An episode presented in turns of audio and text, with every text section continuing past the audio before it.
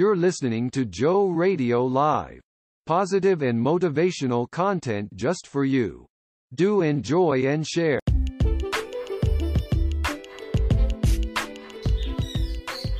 Joe Radio Live is a community where you'll find lots of helpful info to positively impact our listeners. You can help by sharing Joe Radio Live daily with at least one person.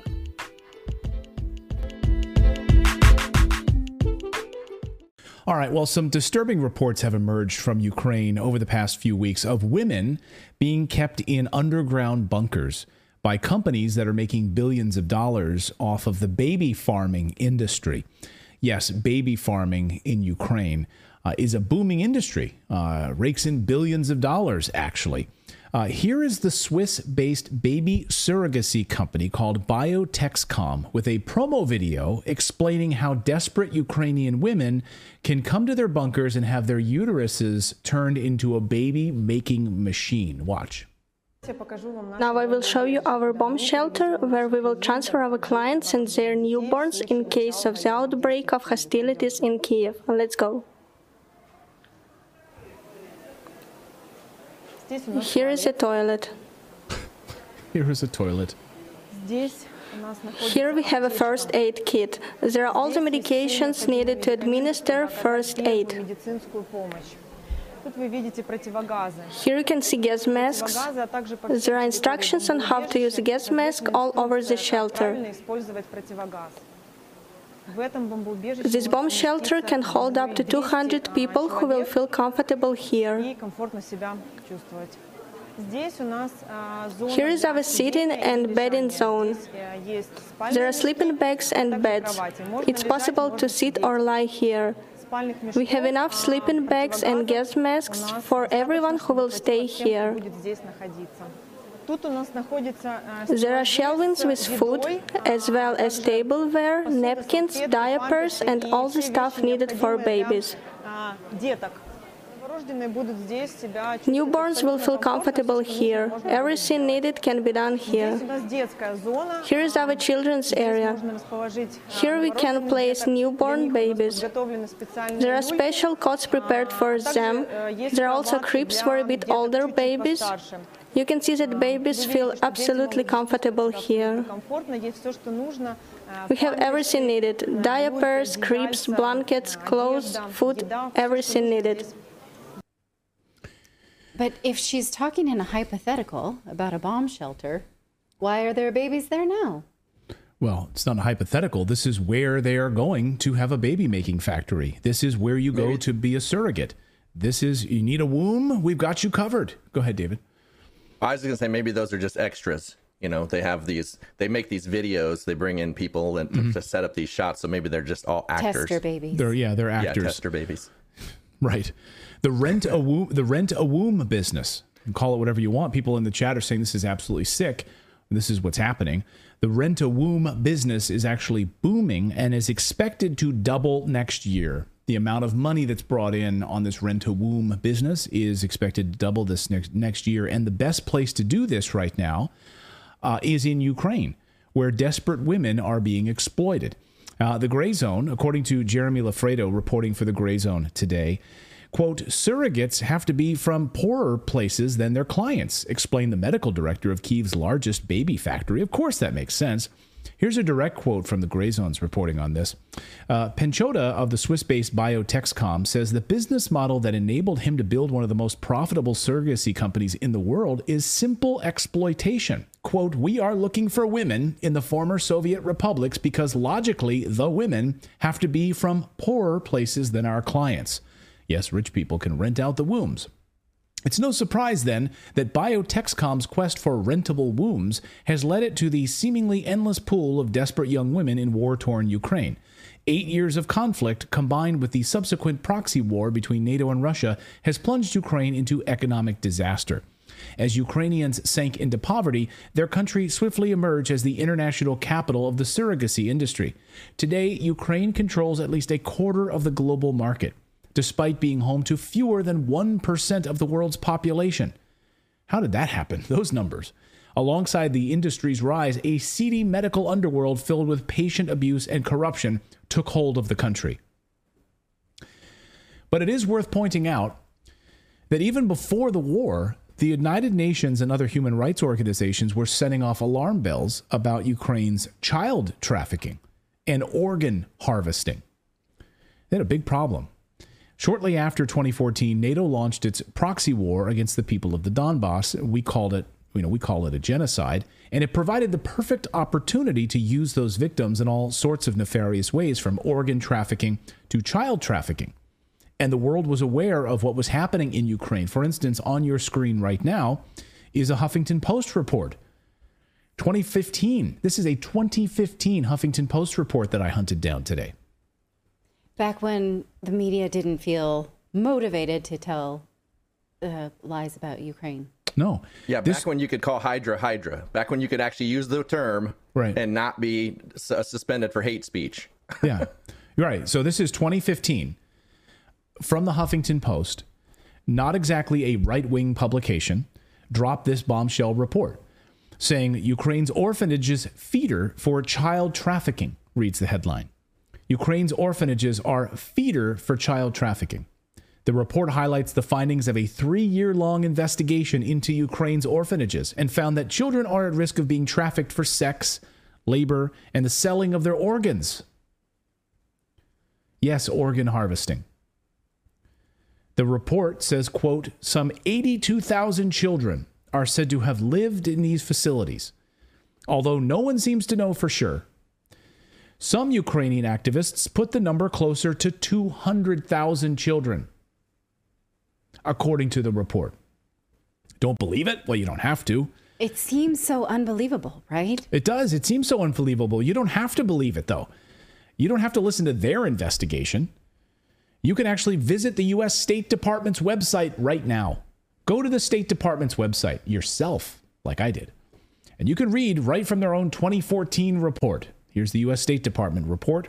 This is the U.S. State Department's 2014 report on human trafficking. In 2014, the U.S. State Department's Trafficking in Persons report stated that children in orphanages and crisis centers continue to be particularly vulnerable in trafficking with, to trafficking within Ukraine. Here's a quote.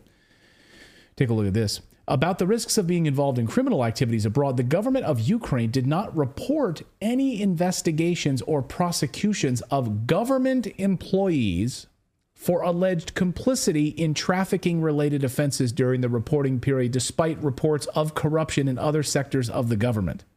Oh, no? Now, you know, add to that, like right now, at this particular point in time, we are paying probably some of those people's pensions, salaries, the people that were involved oh, in yeah. that because the they're government probably employees. Still there. Yes. Yeah. Yes. And, and that's just the money that's on the books. Right. Right. All of the money that's funneled there that's off the books and they're receiving. The section on Ukraine in this report is particularly disturbing. It highlights how the government essentially ignores child trafficking and turns a blind eye to it. The U.S. State Department report even says that the Ukrainian government wouldn't even prosecute its own government officials who were involved in child trafficking. If you could imagine anything more troubling than having these children sold off for, for you know, tr- uh, sex trafficking, imagine their organs being sold off on the black market. Uh, you don't have to imagine it. It's actually happening at an increased clip, by the way. Now, you'll recall, well, take a look at this on your screen. So, this is inside, this is a report on the inside the massive multi billion dollar global organ trafficking industry. It's massive. And according to the World Health Organization, organ trade is the buying and selling of organs outside of national medical systems and for profit. Global Financial Integrity uh, nonprofit estimates that 10% of all organ transplants, including lungs, heart, and liver, are done via trafficked organs. 10% of them. I think that number is low, according to other reports I've read. But just 10% is enough. Uh, if you want a kidney on the black market, by the way, the going rate today, according to the numbers that I research, you could pay $30,000 to get a black market kidney. $30,000. Hmm. One kidney is traded on the black market, according to the reports, every hour. Every hour. Last year, Russian authorities discovered that Red Cross, they found these Red Cross files in a hospital in Mariupol once they took over this hospital. They discovered that files that had children's organs listed on them According to investigators, according to uh, the reports at the time from Sputnik News, hundreds of medical files found at the Red Cross base contain information on child children's health healthy organs with no indication of any illnesses. The files also have data on who the child's parents are. Want to make some money?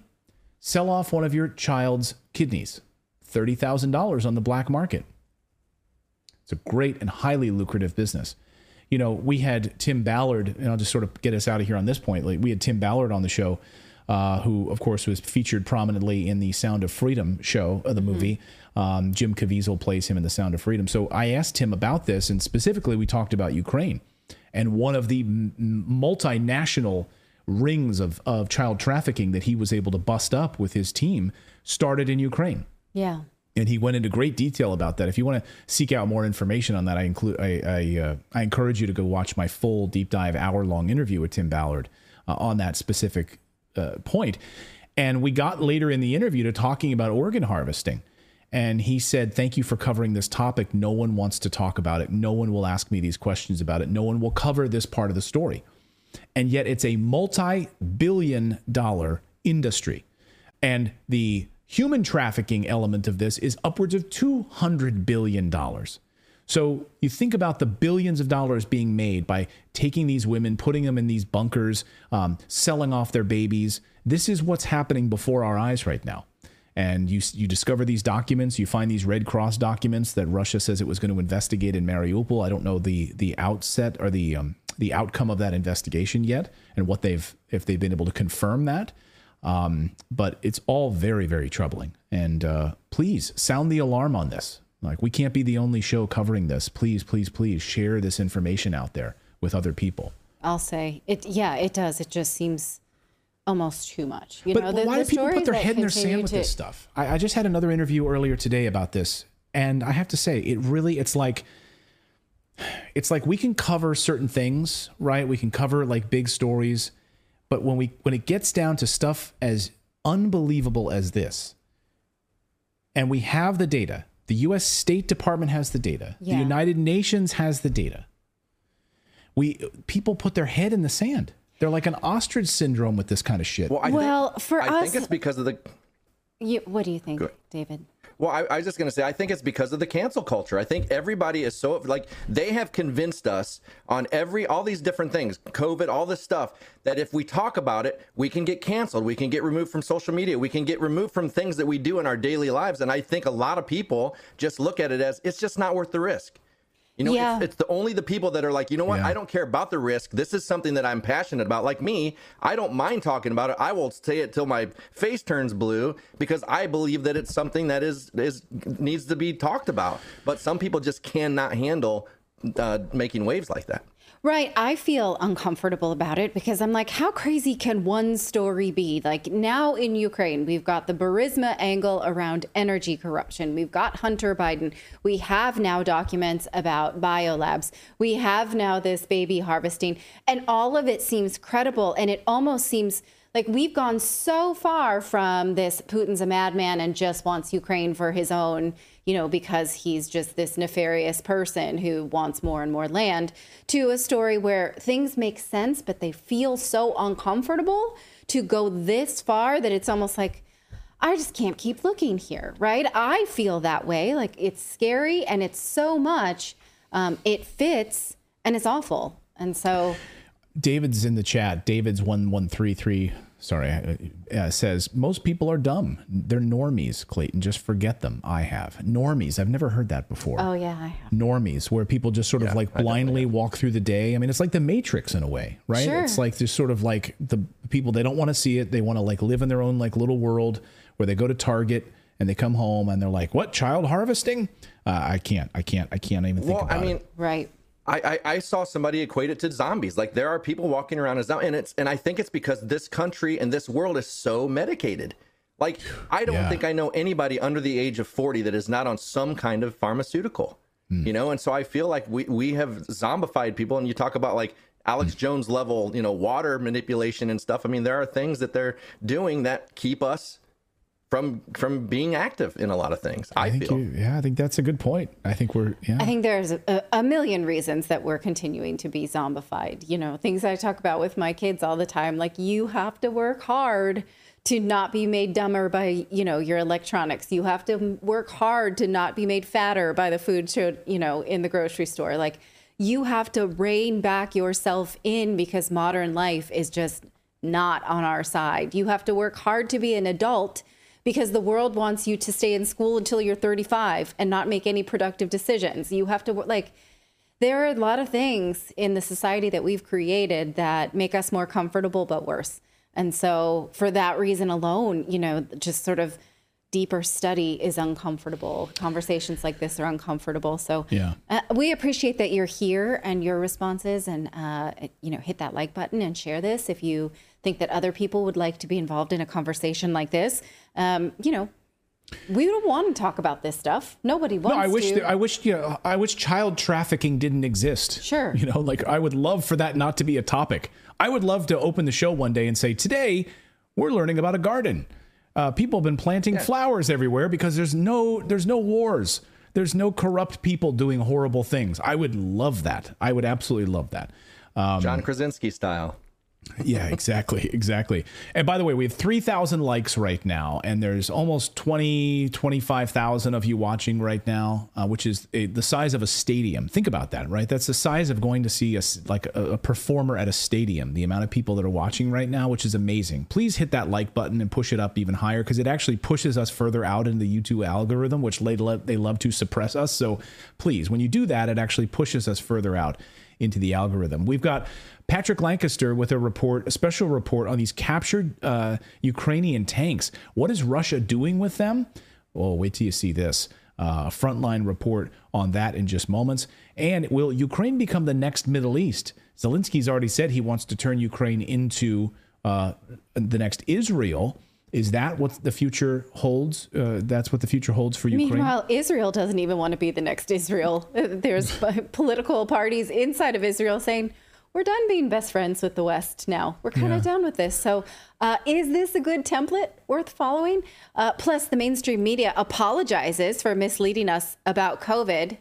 Not really. I mean, they admit on this new hot mic leaked tape that they did it wrong, that they were biased not an apology. It's not the apology apology we're owed that we've been waiting for, but it's something. Thank you so much for watching this segment here at Redacted. We are live every day at 4 p.m. Eastern Time, trying to share the stories that the mainstream media will not cover. You should also come over and join our community of Redacted Rebels over at redacted.inc. That's our private locals community where we can share exclusive content that we simply cannot share here on YouTube. Come over and join the rebellion together right now by going to redacted.inc. We'll see you next time. Thank you for listening to Joe Radio. Join us in our next program. Remember, don't just exist, but be a blessing.